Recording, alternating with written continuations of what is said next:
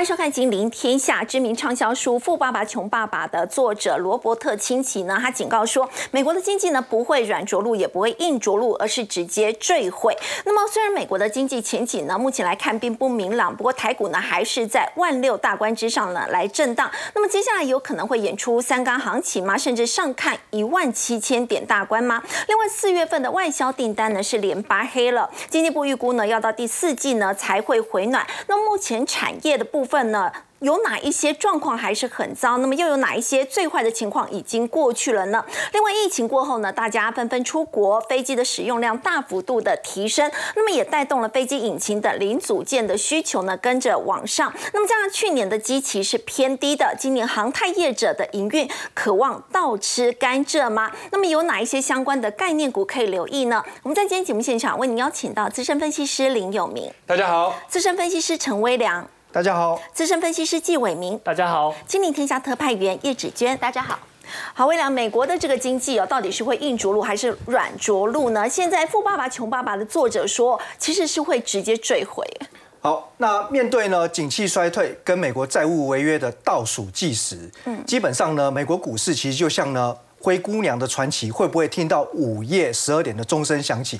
这个现在大家屏息以待。那像呢，最近啊，这个《富爸爸》这本经典畅销书的作者就提到，美国经济呢面临 crash landing 哦，这是坠毁的意思哦。对。所以他不是在讨论硬着陆、软着陆。所谓的坠毁，我们知道这个飞机在高空中突然呢喊了这个求救 mayday 之后呢，可能在短时间之内直接就是崩崩塌下去。但我想这样子的一个言论的确是非常惊悚啦。不过呢，观察。哈，其实过去这一年以来，整个美国很多大神级的人物哦，不论是呢经济学家，或者是呢同行的重量级分析师，其实大家的多空看法的确非常分歧。那我觉得也不用把任何人的看法当成圣经，但重点是呢市场的反应如何。那我们观察到，其实美国股市到目前为止还算是蛮淡定的。那这个其实呢意味着两个意涵。就是呢，不发生事情则已，因为大家不不觉得好像这个危机迫在眼前。从目前的反应看起来是这么样的一个现象，但是如果一旦真的发生的话，那恐怕就是重创，因为大家心里没有预期到，没有做好足够的准备。那这两个条件加起来，其实就是所谓标标准准的黑天鹅。所以难怪哈，这个叶伦呢最近就有提到，其实美国政府呃面临这个债务违约的时间点，恐怕呢会提前，因为呢按照历史的经验哦，美国债务如果触及到上限之后，通常在还没有增加。这个债务的状况之下，还能够维持政府正常运作大概六到八个月。是，那所以原本呢，在今年年初就已经触及到债务上限。原本预期这个债务违约的问题，应该可能是在七月或八月的时候呢，才会炸开来。那现在为什么提前到六月，甚至呢，有着所谓的六月一号的最后上限日？最最主要原因就在于呢，美国政府现在的收入。是不够支应它的开销，也就是入不敷出。那其中呢，最主要就是两个税收的减少。第一个是在于呢，资本利得税。那资本利得税一定是跟股市行情息息相关。要注意哦，它不是课交易税。交易税的话，你只要呢有买有卖，够热络就好。资本利得税必须是投资人有赚钱。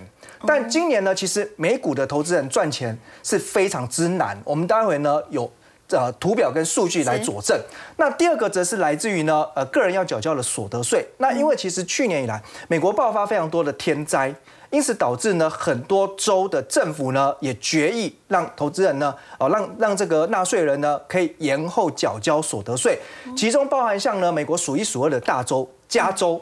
这里有非常非常多的有钱人，可是呢，因为已经确定啊，这个延迟交所得税到十月十六号，这样一来呢，就让整个州政府的税收大幅度的短少，所以这个就会形成哦，可能接下来入不敷出的压力就会越来越沉重。是，因此哦，这个美债到现在呢，呃，就会形成三种推演的可能剧本。最后有着三种剧本，那到底哪一种可能性是最大？第一个呢，就最后一刻才达到协议，那经济呢，可能还是会受到一些影响。对，那第二个部分呢是过了期限之后才敲定，那这个当然会让金融市场的震荡会加大。对，那第三个则是呢债务呢就发生了违约，那全球呢就会遭受很恐怖的情况，多恐怖呢？哦，这个我们不要危言耸听啊，我们就引用呢白宫经济顾问的看法，他认为呢美国股市会从现在这个位阶再大跌四十五趴，而且整个失业率呢会大幅提高五个百分点。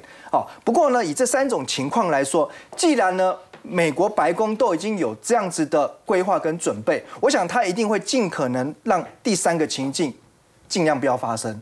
所以呢，目前如果以几率来讲，我想还是第一种情况的概率是最高的。是。那我们看到哈，其实呃，讲到最近的美国股市哦。当然，大家觉得说好像呢，也没有这种好像要进入到空头崩盘之前的氛围，好，但是呢，毕竟大部分人是看指数的表现。那的确哈，我们发现呢，像 S M P 五百今年以来是涨了七趴，可是呢，其中所谓的 Big Seven，对，就七大科技龙头股，谷歌。苹果、Meta、辉达、亚马逊、微软、特斯拉这七家公司今年的平均涨幅是达到了三成，三十趴，对，三十趴哦。好，那你先发现哦，其实他们就是很明显的领涨整个美国股市。嗯，那其中哈，呃，因为 S M P 五百呢，它是五百家企业按照市值大小来做加权，所以呢，越大型的公司对指数影响就越明显。那我们换个方式来做观察，就是把这五百家的市值平均了。那所谓的等权重的 S M P 五百，就是所有这五百家公司的市值占比一模一样，都占五百分之一。那这样子的指数呢？哎，发现今年却是下跌一趴。那所以我简单来解读这个数据的差异，就是说，其实今年美国股市根本就是呢，因为呃。风险趋避，所以资金呢都流往大型科技股。大家其实还是担心景气下行，或担心呢美债违约，所以都是买大型科技股，导致呢多数的公司其实是下跌的。所以才会有这样的一个落差。那因此哦，在美股其实，在操作上面，大家的心态也是比较偏短线，因为多数的公司呃可能没有所谓的趋势行情，所以。打带跑，赚了就要跑。因此哦，我们可以发现，如果以纳斯达克跟费城半导体这两个本来就是属于波动度比较高的指数，那我们呢就抓出呃今年单日哦。上涨幅度超过一趴或下跌幅呃一点五趴哦，单日上涨幅度超过一点五趴或下跌幅度超过一点五趴，称之为所谓的高波动度。那今其实今年大家可以发现，就是超过这两条线以外，其实发生的频率非常多，代表其实今年呃美国股市事实上就是呢涨势只集中在少数的科技龙头股，以及呢大涨大跌成为一个常态，因为大家的心态都是偏短。嗯，好。不过我们说到呢，现在美国股市呢，目前来看呢，其实还是比较震荡这样的一个情况。那么反映在台股呢，台股虽然说美国的经济前景并不明朗，但是台股在这一波上了万六之后，在今天还是维持在高档震荡的一个情况。接下来有可能会持续上演高空行情吗？甚至上万七？微量到底有没有机会？好，所谓的三嘎指的，就是说第一个嘎融券，第二个嘎借券，第三个呢嘎空手。那简单来看就是呢，嘎空头跟嘎空手。那如果以龙券来说哈，其实一年当中有两波。回补的高峰，一个大概就在四月以前哦，因为那个时候就是面临面临股东会前的两个月，所以呢，呃，融券余额从前一波大概回补完到一个相对低水位二十万张左右，最近呢又悄悄的垫高来到了三十三万张以上。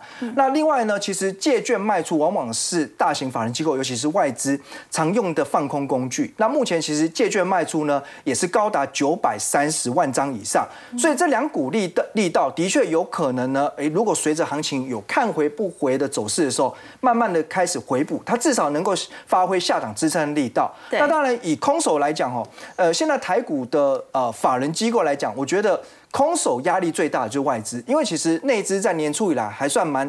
积极热络的参与这个行情。那至于说外资来讲哈，这一波其实主要已经呃很明显的买盘全面的回补金融股，特别是呢，目前国内有十四家金控公司，呃，截至呢到上周为止，我们可以看到这十四家通通都获得了外资的买盘青睐，所以也拉出了这一波金融股指数亮丽的行情。那当然，指数呢站上万六以后，有没有机会呢？哎，挑战一万七？哦，我觉得呢，呃。也许金融股能够发挥助攻的角色，但如果呢，可以带领大盘上万七。呃，我觉得哦，有机会让它助攻，但如果要靠金融股主攻，嗯，很难让大盘从一万六千两百点哦，再拉个八百点以上到突破万七。我觉得这真的，除非哦，它吃大力丸。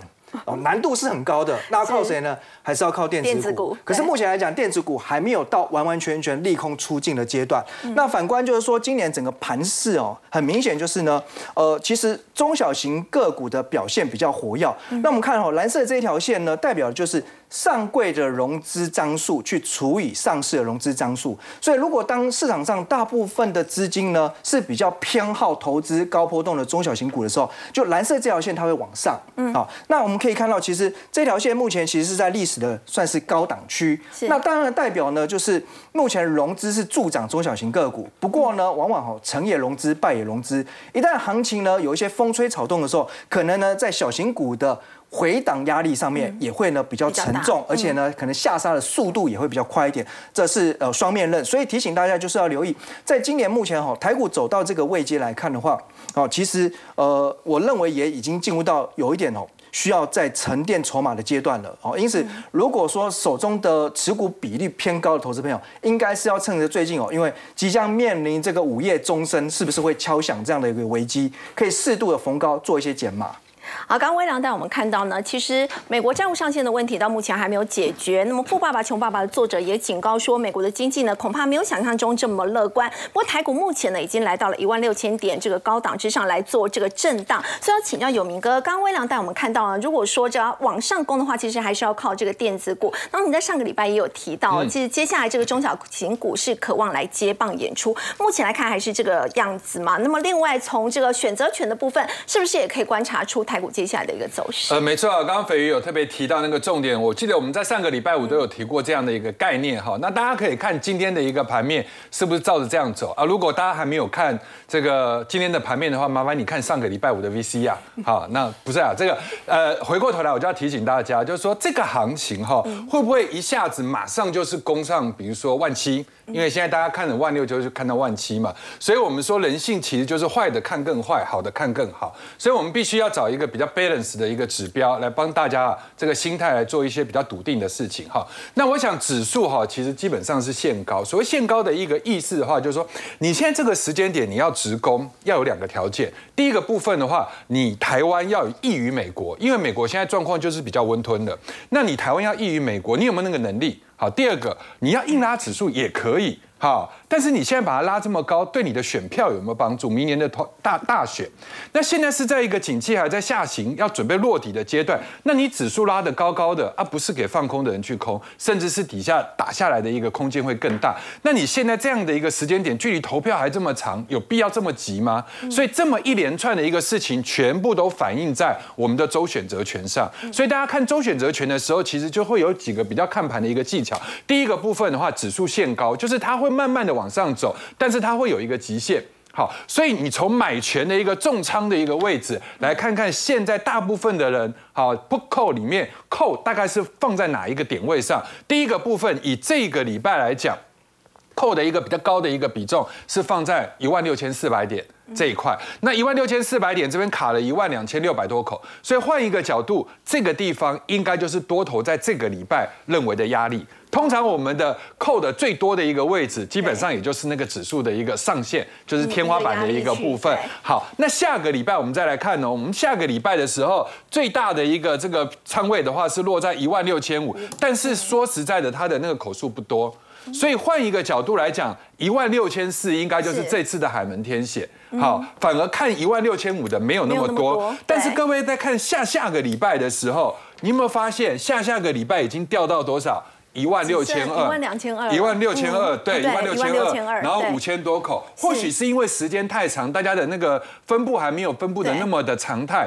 但是呢，这也可以反映一件事情，就是五二零的余威。大概就是这个礼拜到下个礼拜来到相对的一个高峰，所以我们在上个礼拜就有一句话类似这样的一个形容，就是蜂蝶纷纷过墙去啊，却疑春色在邻家。你现在这个时间点，你一直在攻指数的同时，你对选票没有帮助，投资人也不会有感受。对，所以体感温度很差。然后回头的话，我们再来看上市跟 OTC 之间，它就会有类似这样的一个状况。我们看看前一波上市的指数在涨到一段，然后不动的时候，其实换 OTC 涨。所以现在我们也是这样子的认为，就是说你把整个低点的。呃，上升趋势线把它做出来，就变成一个上升的铁板线。然后上升的铁板线做两条平行线，一条是落在颈线，一条是落在高点。那你会发现，其实高点已经差不多了，顶多大概就是落在这个一万六千四、一万六千五这附近，甚至不见得会到。好。然后呢，下档的一个支撑已经提高上去，所以这个盘是一个安全的一个盘，目前还是这样走。什么时候会打破这个规律变成大跌，一定是我们不知道的。比如说灰犀牛啊，比如说黑天鹅啊，那个跟那个美国债务上限一点关系都没有，因为一定是你意想不到，比如说某一个经济数字很烂，大家担担心衰退，对，或者是某一个什么战争，或者是某一个突然式的一个升息。那如果不是这样的一个状况的话，按照正常的版本，指数是沿着上升趋势带走。那钱这个地方就会开始复制贴上之前的模式，往所谓的中小型来集中。那中小型我们就是以 ODC 为代表，所以这个行情就是告诉各位：第一个指数限高，第二个热钱延烧，第三个叫做五二零指路政策股吃饱。好，那这个意思就是我们之前有画四朵花，但是以现在的情况来讲的话，现在目前看起来这两朵会真的比较大。好，真的比较大一点。然后呢，现在一直到未来什么时候才会有这一类股票的利空？我跟各位讲，就是半年报。半年报什么时候公布？就是八月中。所以从现在开始，你只看得到营收，除非涨很凶，然后呢被迫公告单月获利。不然的话，其实一直到八月中才会有类似半年报的一个揭露。那揭露的同时，才会像这次一样去做一个比较大幅的洗盘。所以现在的那个第一季季报的洗盘已经过了，所以中间有一段空窗期，正好给政策股可以在这个地方发酵。好，有明哥刚提到这个绿能跟碳权这两朵花会开的比较大，这跟在这一次五二零蔡总统的谈话有关吗？哎，确实，我们来看一下哈。呃，从蔡总统的这边的一个谈话里他这样提啊，他说前几天我去启动了全国最大在苗。苗栗的海能离岸风电。好，然后巴拉巴拉，然后这个地方就起来。经过了六十一海岸线的时候，大家就可以去看，以后就可以看到近邻排档这样的一个状况。然后大家就开始去找苗栗、苗栗、苗栗、苗栗的海能到底是什么东西。然后这个时候回头，我们把所有的节能股啊，或者是大型的绿电平台啊等等，你把它抓出来的时候，你会发现，哎，有一家公司，但是它不是在我们正常的上市跟 OTC，它是在所谓的创新版，叫云豹能源。云豹能源的话，两千零二十一年的七月的时候，跟上尾新能源、天力还有永冠组成了一个什么离岸风电台湾队，苗栗外海的大型岸产就在这个地方。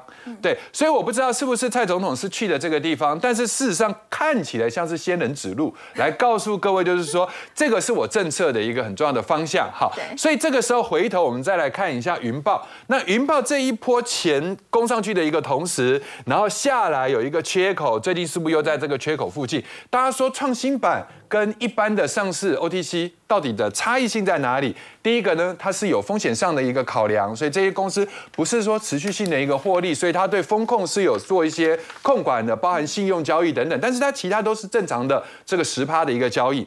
那另外这个。呃，合作的一个厂商里面是不是也有提到上尾，也有提到永冠，对不对？所以永冠各位可以去看一下最近的一个股价，就是沿着季线来做操作。最近投信外资其实都有在琢磨这两档个股。我们说蔡总统除了在五二零有提到这个离岸风电，他有提到这个强韧电网的一个部分。对，强韧电网这个地方也有提，所以我们都帮大家做了一个框起来的一个部分哈。这个股市其实就是引经据典啊。以前我记得 Greenspan 在讲话的时候，所有的市场就开始针对他话里面的某几个。字，然后就开始去找一些相关。那现在五二零的话，其实也是告诉各位，就是说政策的方向，你可以从微言大义里面，然后去找出一些选股的一个商机。然后之前有跟各位来讲台湾智慧电网这样的一个产业链，但是这里面的股票今天都有动啊，大部分都有动。但是我们要提醒大家的是，重中之重就是市场上，比如说业内的鼻子到底是闻哪几档，出了状况，大家就会撤的。我觉得这一点很重要哦。如果说有一些股票在震，那个不会影响到多头的信心。但是就是说有某一些股票，大家会特别特别的留意。第一个的话就是华华晨，第二个的话就是大雅。为什么我讲华晨呢？我们在这个时候介绍介绍华晨的时候，不到五十块。华晨这一波已经走的相对比中心店或者是比市电。比飞鸿都要来得更强，所以这种股票的话是沿着月线甚至沿着十日线在往上走的同时，它就变成是只能攻不能怎么样，不能退。所谓退的意思不是说它就不能跌哦，而是说它必须要守在月线之上。这个地方才算是健康。只要它一跌下去的话，整个族群就会有熄火，甚至是逃窜这样的一个可能。然后第二个，为什么要去选大雅？第一个，它有原物料的概念；第二个部分的话，就是它转投资非常多的，比如说你看到的生计啊，或者是你看到的一些节能，那这一些东西其实就会有一个想象的转投资题材。那股价是很温和的往上走，正好适合很多中长线布局的人。但是如果这个股票也跟华晨一样，华晨算是比较活泼的股票，如果大雅在这个地方也出现了莫名其妙连续两根的一个重挫，那我想这个族群就会要类似休息。那如果没有出现的话，一直在政策的方向之下，到八月中旬半年报公布之前，我想这些族群都是安全的。好，刚刚有明哥特别带我们看到，在这一次呢，五二零蔡总统的一个谈话呢，有特别关注了离岸风电跟强震电网。那么在刚刚也特别提到大雅这一家电线电缆公司，它是一家老牌厂。那么这个老品牌到底要如何去打造他们新事业的王国呢？其实在这家公司呢进入一甲子将近六十年的时候呢，他们的董事长呢做了一个决定，就是要切入再生能源。所以要请教芷娟，他们是如何十年磨一剑哦？现在呢，把整个大雅呢已经转型变成了绿能产业的南霸天。好，在台湾我们说，如果是法定的老人，我们说了六十五岁以上，我们就是一个法定的老人。那以这间企业来说，它也已经呃达到了法定老人，就是很很很资深、很资深的一个这样传统的企业。好了，那如果是呃你今天是一个接班的第二代，你会不会开始在想，我传统大窑我们都说它是电线电缆的非常很重要的一个龙头。那当台湾的一些重大建设我们都已经做得非常的齐全的时候，那么这些传统的这些电线电缆发展当然就会受限。这件事情他们自己也知道，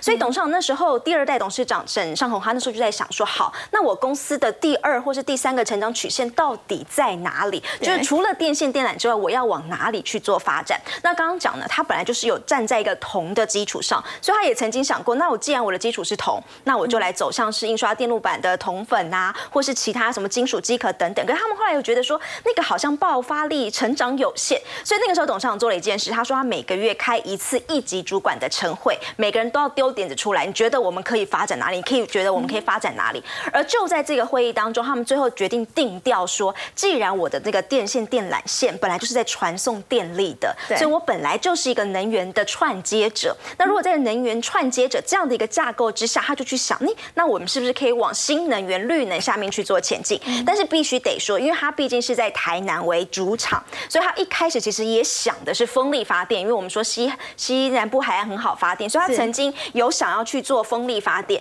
但是因为一开始他要去做离岸风电的时候。投标不顺利，失利了，所以他说好了，那北风我做不到，北风弯我就转太阳好了，北风无法，那我就转太阳，所以他就决定要走到太阳能事业里头去。那先讲到目前为止，他所给出来的成绩单，给出来的成绩单，他目前已经是台湾啊，应该说全台湾，尤其是南部最大的余电共生的太阳能电厂。那它目前已经拥有六十二座太阳能的发电厂，大概呃总的这个建制的容量大概是两百五十百万瓦时。好，这个概念是什么？大概就是可以提供全年哦，大概是九万户的用电。那大概是贡献发电的营收大概是呃十五亿，可以贡回献回去给这个大洋。那他们大概是现在大概占它整体的获利，以公司来说，大概是占大概十五到二十趴左右。好，那我们说它现在已经是最大的云电共生的。一个大厂，这什么样的概念？你想想看，在南部，我们有很多的余温，很多的养殖、养鱼，然后养虾等等。可是南部的。天气很热，包含今天台湾，我走台北，我走在路上，我觉得已经三十三、三十都好热。那当然，这些鱼在鱼温里，它也需要有东西可以挡着它。所以，其实中南部他们现在一直在推鱼电共生，就太阳能板可以挡在鱼温上面，它其实某种也有遮阳的效果，可以让鱼在下头。所以你上头的太阳能板，我可以发电，然后你下头又可以顾好你下面的这群鱼温里头的那个渔产，也不会让他们太热。对，所以这就是现在他们现在正在发展这个鱼电共生这样的一个。概念好，所以它是前进到呃太阳能，尤其是在余电工程这一块，这是其一。好了，有了这个之后，他又继续再往下想，他想到的是能源储能的这个部分，储能设备的这个部分。你想想看，哦，最理想的状况会不会是因为毕竟新能源、绿能这种东西，它供电是不稳定的。我如果今天下雨，我今所以最重要的还是你要能够把能源给除下来这件事。所以它的第二步，它的滤晶的第二步，它走到的就是它看上的就是呃储能设备。那它的点子也不错，他想的是我们的电动车的电池如果被汰换下来之后，其实它还能使用。所以他现在的想法是我把电动车被汰换下来的电池放到整个储能设备里面去继续使用。所以他现在在他台南的厂当中就有很多大型，可以看到大型的储能设备都是用这样子的概念去做发想。所以它主要是两块这个。那刚刚另外也有讲到说，它也有在转投资，的确，它包含你今年的第一季它所公布出来 EPS 创历史新高，当中有很部分是业外转投资的一个收入。它董事长自己就讲了，我就是三块来做一个转型，然后也可以让我们所说的传统老企业可以看到第二或是第三条的成长曲线。好，刚刚指尖带我们看到是在国内老牌电线电缆厂呢，这个大雅他们转型成功的一个故事。不过我们说到绿能对台湾的这个经济成长，的确是有一个相当稳定的贡献。尤其呢，在现在国内的外销订单真的是持续的低迷哦。在今天最新公布的四月份的外销订单，要请教伟明，已经是连八黑了。要请带我们来看哦，就是到底目前是哪一些产业状况还是很糟糕？那么又有哪一些其实已经开始有出现最坏情情况已经过去了？其实我们这个外销订单。的经济数据是一个算是蛮新鲜的经济数据，那为什么这一份数据非常重要？因为外销订单它通常会被我们视为是这些上市贵公司的营收领先指标，所以我们看到了这一个外销订单的年增率竟然是年减十八点一 percent。这个数字虽然是两成将近两成哦，这个数字虽然符合我们大概在上个月的预期的区间的上缘，也就是差不多算是比表现还要再好一点点。可是它毕竟还是在一个连八黑的状况。对，而且呢，我们可以看到经济部长也告诉我们说，这样子的状况你可能要到第四季才有机会回温哦。那么我们到底要怎么样去观察这一个外销订单的数据？我们认为啊，其实很多的投资朋友在观察经济数据上面都只会看大项目，哎，就是看到哇年减十八点一 percent。就开始好恐慌、好紧张哦。可是我们要了解的是，到底这个年减十八点一 percent，以及我们的外销订单到底是哪些产品类别正在下滑？我认为大家应该要去练习去看这一些经济数据的细项。所以我们也特别的把这个细项抓出来给大家看。这个细项啊，其实我们可以观察得到，我们台湾最主要的外销订单跟出口就是来自于资通性的产品跟电子产品。对，所以资通性产品跟电子产品，哎，我们可以发现它的年增率一个是负零点九 percent，看起来还。算不错，是。可是电子产品的部分是负二十一点九 percent，所以整体来看的话，负二十一点九是不是比负十八点一还要来得更糟糕？对。那我们来帮大家解析，到底资讯通信，也就是所谓的资通信，它里面包含了什么？其实大家最在意的就是手机跟显卡。那你手机跟显卡听到以后，你会发现我们台湾有很多的供应链，其实都跟它有关啊。你大力光也是跟手机有关的嘛，稳茂也是跟手机有关的嘛，联发科也是跟手机有关的。所以当今天资通信的产品，哎，它的这个外销订单的年增率是负的，代表跟去年的同期比起来，状况还是糟糕的哦。嗯。而且大家要留意到，从去年的四月，台股其实就已经开始出现了比较明显的大幅修正。是。所以代表的是说呢，在接下来，其实这些企业的营收状况可能都还会继续不如预期下去，特别是在在电子产品，因为我们刚刚讲到了手机跟显示卡这个部分是资通性，那伺服器其实也是包含在这里面。所以因为最近大家伺服器也是炒得沸沸扬扬嘛，然后大家觉得这个 Chat GPT 好像很很厉害，所以在某种程度上面也支撑了资通性的这一个经济数据。哎，它为什么能够年减的数字比较明显的更小的原因，就是因为伺服器带动了。可是呢，在电子产品部分，晶圆代工、记忆体。印刷电路板这些全部都是在电子产品类别的，所以很显然的，这些电子产品，你说什么晶圆代工啊，包含像是我们今天听到了说美光被制裁，那你记忆体这一个地方它的产业发展有特别的好吗？其实我们从数据上面来看是没有特别的好的，所以很明显的，我们从资通信跟电子产品这两个外销订单的占比，纷纷都大于三十 percent 哦，一个是三十点一，一个是三十二点二 percent，所以光是这两项就占了我们外销订单超过六成。那你这两个外销订单的数据都表现的不好，你怎么能够我们期待说台湾的经济可以在第二季甚至第三季的时候就开始出现非常强劲的复苏？当然市场上面的故事主轴还是说哦，我们接下来要复苏了。但是经济数据很显然的，我们似乎还看不到那个春燕即将到来。另外，我们还有另一个要观察的地方，是因为我们知道有很多投资朋友其实手上有什么面板股嘛？对，面板股我们等一下可以再讲更多。但是面板股是被归类在光学器材的部分，其实年增率也大概是将近负。负两成左右。对所以我们可以看到，我们基本上台股上面最主流的那一些电子供应链，他们的状况都不太好。这个也是我们认为投资朋友以及所有的就是电视观众的朋友都应该要去留意的风险。那么我们再来帮大家解析说，到底差是差在哪里？我们已经知道了说哪些产品在糟糕了。啊，当然这些船产也是一样很糟糕啦。可是它毕竟它的占比是是相对的比较小一点。可是呢，我们可以看到的是说，以个股来讲的话呢。因为我们前面讲到了伺服器的状况相对的比较好一点，有一些股票呢，在近期不断的拉上新高以后，我们就会开始去思考说它的基本面到底有没有跟上它应该要有的股价表现。嗯可是呢，像今天我们看到了加权指数只是稍微小震荡下哦，没有大跌哦，有的股票已经开始出现回档修正了。第一个就是三三二四的双红，双红前一阵子的股价形态有没有非常漂亮？非常的漂亮，可是，在今天竟然重挫三点八个百分点。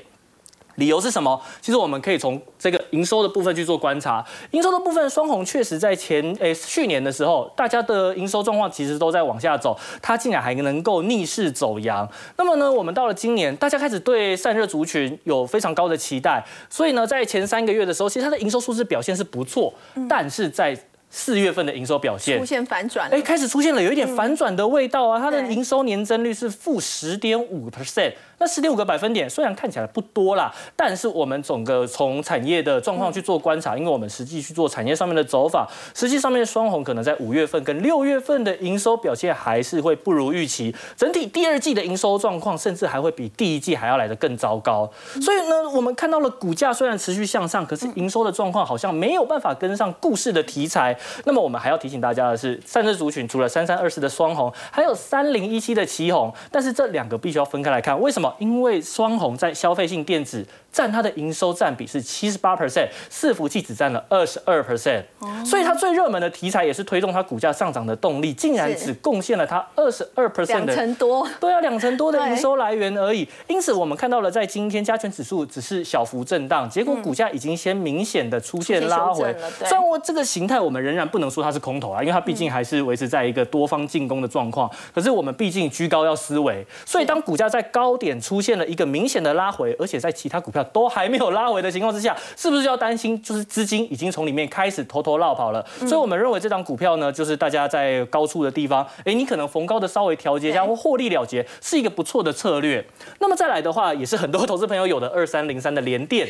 金元二哥金元二哥嘛，那联电呢，在去年的股价因为大幅修正，让很多投资朋友受伤。可是呢，我们一样要从它的基本面来去做观察，因为毕竟近期也是出现了相对比较明显的反弹，对营收趋势一样已经出现了一个非常明显的向下滑了。嗯可是今年前三个月，哎，大家看到这个营收又勾起来了，又勾起来了，是好像是不是要复苏了？是不是谷底已经过去了结果？四月竟然年减将近还是两成哦。20%其实它的营收掉的速度是非常快的。那么我们可以想到的是，台积电在第一季公布财报的时候就已经告诉我们营收不如预期了嘛。嗯那既然连诶台积电先进制程的状况都没有这么的好了，那你二哥做成熟制程的，他要好到哪里去？产能利用率直接掉到只剩下七成。对，掉到七成是一个非常好的观察。对原因是什么？因为通常一般电子厂商他们在面对到今天可能产能利用率开始掉的情况之下，他们会用的策略叫做降价求售。是可是现在呢，我们看到联电它并没有要使用降价求售，它要维持住它的 ASP，也就是平均销售单价。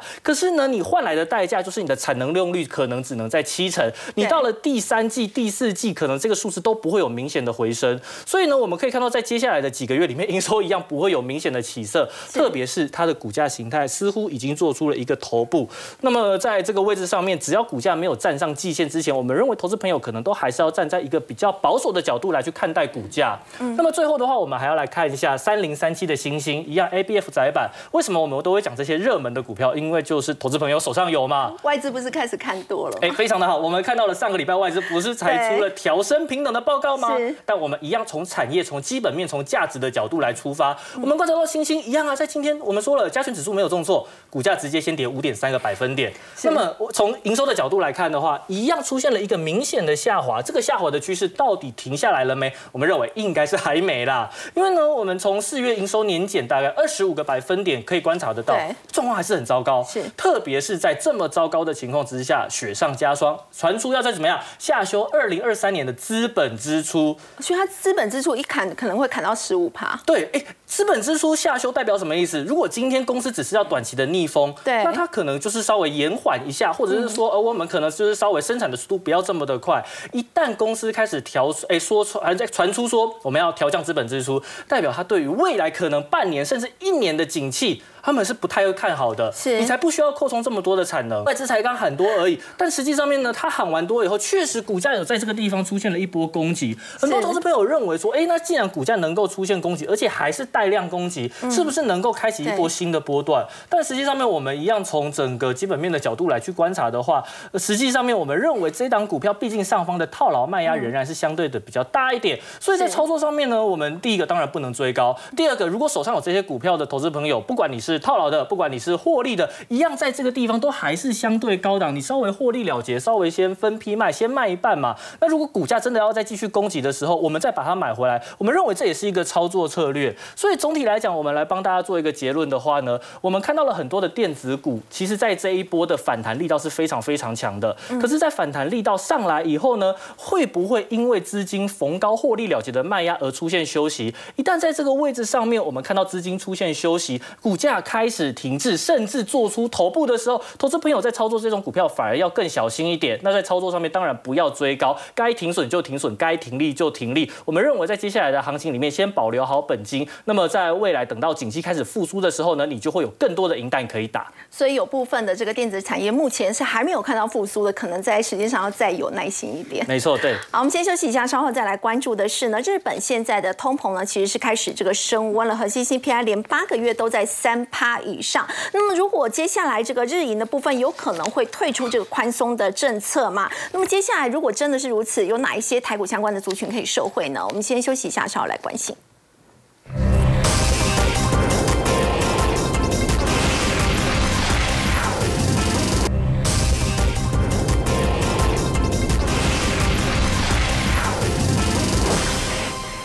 好，日本现在是不是已经开始逐渐要摆脱这个？通缩的情况，然后请教有明哥。我们看到日本的核心 CPI 其实连续八个月都在三趴以上。那么接下来他们的货币政策真的有可能转向吗？呃，我想这个是一个超前部署的议题哈。那你当然现在看不出任何他们有类似紧缩这样的一个动作，但是我们可以从图形里面来看日本的 CPI。其实，在最近哈，就像刚斐鱼所说的，就是连续八个月站到三以上的时候，不管是 CPI 或者是核心 CPI 的一个部分，我们另外还可以看的一个东西就是力道。就说这一次的一个力道是不是比二零一二年到二零一四年要来的强很多？是。那各位知道那个时候是安倍晋三又在回锅，好当首相的时候所创造出来的。好，那这件事情给我们什么样的一个启示呢？第一个，当上一次出现类似这样的一个 CPI 往上攻的时候，你对照出来的日股啊，就是日经指数的高点是多少？其实三万都不到，然后两万五也不到，只有两万二而已。对。但是这一次，各位有没有发现，这样的一个 CPI 的力道已经更强的同时，其实已经正式的站上三万。那为什么我们要特别强调日经的三万？因为日经的历史高点是在三万八，三万八千九左右。那这一次好不容易啊，不要谁讲，已经拼了命。站上了三万一，那个其实是有很大的一个宣示作用，因为整个亚洲股市里面，目前看起来好像只有日本还有中国。在这个地方，他们的股市还没有创新高。那现在我们回头来去看，现在所有的一切都告诉你说，哎，我现在是在宽松，对不对？所以我创造出来的一个所谓的呃资金潮，甚至是我已经开始有些微的一个通膨。那我们把通膨给垫高上去，那大家就会开始去做梦，就说那你就会无限 QE 一直 Q 这样下去，然后想办法让这个 CPI 一直不要掉到所谓的二以下，来解决长时间通缩的一个问题。那现在的一个情形，我们就。是看到说整体的日本的状况有在变好，然后热钱开始有跑到了日本去，但是呢，现在有一个很奇特，我们台湾跟日本有点不一样。我们台湾是只要你热钱进来台湾，新台币就会涨，新台币会涨。我们一般都是以出口为主，所以我们的大型股就会跟着动，然后你就会发现新台币一涨就会变成股市涨。可是日本正好是跷跷板，对，日本正好是颠倒，日本只要是日元。这个地方是强的，日股是跌的，跌因为他们还是以一个两亿多人口的一个内需市场为主。好，那这个时候回头我们再来去看未来可能的一个情形。第一个，这一波，哎，我们先来看刚刚上一张，这一波攻到了一五一，那个时候是贬值，因为图形你要倒过来看，当时贬到一五一的时候是神原英之，在当时日元先生认为这个地方日本长时间没有所谓升值的条件，尤其是你一直不断的在印钞票的同时，所以一百五应该不会是顶。对不对？不会是底啦，好，应该是要往一百六、一百七。但是问题是，他一讲完了之后，但隔了一段时间之后，你看回撤到一二八，就升到了一二八。我们这边讲的都是美元对日元哈。那现在这个地方，说实在的。这个地方上去应该也会来到一四一点五九，就变成它箱型的上缘。我认为短时间之内它再贬的空间有限，就是它不容易再往上攻啦。因为我们数字上越大就代表贬哈。那这是第一个要提醒大家是这自然的力量。第二个部分的话，其实岸田文雄我在呃这个淡书，只要日本的工资水准开始上升，因为它现在是鼓励日本的企业能够去加薪，来造成这样的一个通膨。他说，只要我们能够达到日本的公司水准开始上升的话是，无限 QE 有可能就开始会转向。是第三个部分，还有一个政治上的一个部分，就是政治选择的问题。就是自从美国退出了跨太平洋伙伴的全面进步协定，就所谓的 CPTPP。当美国一退出去之后，日本就变成在亚洲里面的大国。那在亚洲的大国里面，现在拜登又开始跟这个印度的这个呃雷蒙多来重启印太的经济合作协议。那这样子的情况之下，日本就会变成是整个岛链。非常重要的一环，那现在的一个资金就开始往日本来集中，所以往日本集中不代表日本股市会涨哦，可能是日日元在涨，所以日元涨搞不好日本跌。那日元在涨的一个同时，我们回头我们就看下一章，跟台湾的相对汇率。那我们现在跟日本有哪一些重叠的产业？第一个是被动元件第二个石英元件，第三光学，第四 ABF，第五这个连接线器。好，那如果是以被动元件来讲，大的就不用讲嘛，国巨、华新科、大益，然后小的市场比较关注的是光捷跟华龙。好，如果以石英元件，大的就是经济，那中的话就是西华，小的就是泰益。那光学大家也熟，大力光、亚光、华金光跟最近很强的宝盛光，对不对？然后呢，ABF 刚刚这个伟明有特别提过，然后呢，连接线器里面当然最大就是正威、信邦跟茂联。好，那现在我们回头来去看哈，光这个日元贬值对日元贬值这件事会受惠替代效应的，不足以来支撑所谓股价的涨跌。因为这是一个很重要的条件，但是这不是一个充要条件。好，也就是说，今天如果政策的方向是选对了，也就是说，我这些日元替代又能够卡到政策的商机，相对来讲比较好。像比如说华金科，华金科它是玉龙集团的，可是它是玉龙集团唯一没涨到的。其实它的状况很好，哎，位阶很低对，位阶很低，底部形态出来。那华龙跟中国大陆的充电桩相关，然后呢，其实状况四月份获利也都不错。那这些都是现在市场上大家可以在双题材的前提之下，可以去留意的一个方向。好，我们先休息一下，稍后也要来看，在疫情过后呢，大家开始纷纷出国了，飞机的使用量大升，那么接下来会不会有所谓这个换机的需求呢？那么今年航太业者的营运可以倒吃甘蔗吗？先休息一下，稍后回来。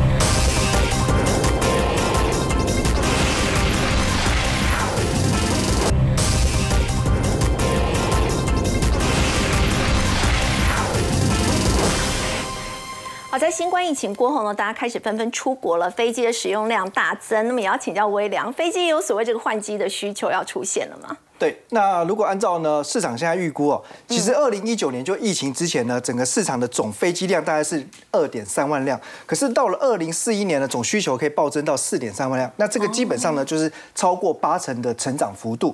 那为什么哈？最主要一方面呢是有很多现在呢家现在大家要出国了，需求很。很明显的增加，可是呢，过去很多飞机呢，其实已经面临到其实已经过度老旧啊，那即将要机龄很汰换的年龄了。那如果以飞机哈，到底什么样的年龄叫做老飞机哦？其实基本上就是超过十年以上。那一般来说，如果达到十五年的话，这基本上因为牵涉到飞安的问题了，所以十到十五年其实基本上就不会再撑下去，就会要面临到所谓的换机换机潮。所以可以估计哈，其实未来这几年哦，有很多的飞机哦，其实都会面临陆续要被淘汰。那包含呢，像整个非洲啦、东欧啦、拉丁美洲，尤其北美、西欧这几个市场的成长特别强劲。那另外呢，还有一些所谓的替换的需求是来自于哦，因为现在新的飞机能够大幅度的降低燃油成本，所以呢，基于未来哦，因为这个几年哦，整个呃所谓的民航的市场一定是高度的年复合成长，所以这边来讲话呢，很多的呃飞机商呢，现在也都不再用过去那种比较耗油的传统的机种。那我们来看一下哈，其实现在国呃国际市场上当然最主要就是两家指标型的企业，分别就是波音跟空中巴士哦。那以这个现在他们在手的累积订单哦，其实估计呢，如果以波音来讲的话，需要到二零二八年的八月才能够呢消化完毕。那空中巴士呢，更是要到二零三零年的十二月才会消化完毕。因为一方面就是说现在哦，其实整个产量还是受限于呢缺零组件，尤其是缺工的问题还是比较严重的。所以这边来看的话，不缺订单，但是缺的是它的一个供给量。那未来来看的话，当然势必就是要呢逐步的去啊拉快他们的一个交机的数量哦。那如果以这个传统的一个呃所谓淡旺季的分布来看，很明显的就是呢，在季底跟年底通常就是这个产业的交机的旺季。那回到国内的相关供应链，其实也呈现这样的一个特性。那国内所谓的航呃航太相关的概念股，它。大概很明显就是符合高本益比、高成长这样的一个特性，因为大家可以看到今年以来的股价表现，动辄都是五成甚至翻倍起跳啊！但事实上可能不见得 EPS 有跟上来啊，但是呢，前几个月份的营收是已经开始出现大幅度增长，所以因为市场上吼对于他们的订单能见度是比较有信心的，所以呢，即便你认为说它可能公司到现在啊，至少第一季财报看起来并不是赚很多钱，好，可是呢，市场还是愿意给予它相对比较高的本益比。那你可以看到吼这边来讲话基基本上是没有低于二十倍以下的航太股票的哦，所以其实这个族群来讲，它的本益比就是呢，呃，大概二十到三十倍之间都已经算是相对低。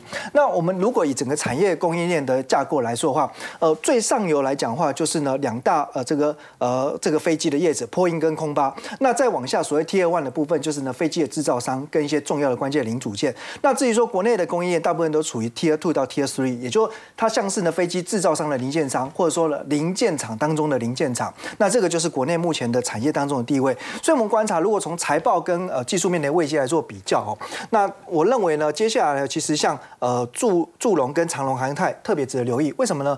因为这边很多所谓的航太概念股，其实它来自于飞机的比重不见得那么高哦，可能三成四成左右，比方说像 JPP 或或者说像成田，但是呢，像宝一、祝融跟长龙航太，他们来自于飞机的订单比重都是百分之百，所以所以说可以说就是纯度非常非常之高。那目前技术面呢，刚好都是涨。多之后的一个压回整理，是吧？所以如果这边来讲话，能够呢配合成交量放大啊，有机会就酝酿新的一波供给涨势。好，刚微良带我们看到是航太产业呢，在今年是有机会可以倒吃甘蔗的哦。不过在面板股是不是也有机会呢？今天友达群创股价是同步收复了月线了，先休息一下，稍后回来。